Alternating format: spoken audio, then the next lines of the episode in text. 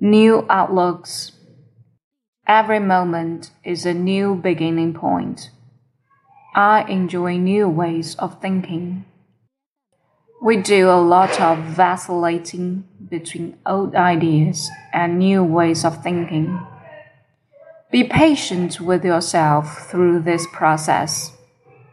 Beating yourself up only keeps you stuck. It's better to build yourself up instead.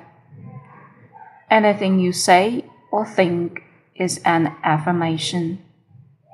Really be aware of your thoughts and your words. You might discover that a lot of them are very negative. Many people tend to approach life through negative eyes. They take an ordinary situation like a rainy day and say something like, Oh, what a terrible day. It isn't a terrible day, it's a wet day. To create a wonderful day sometimes takes just a slight change in the way you look at it.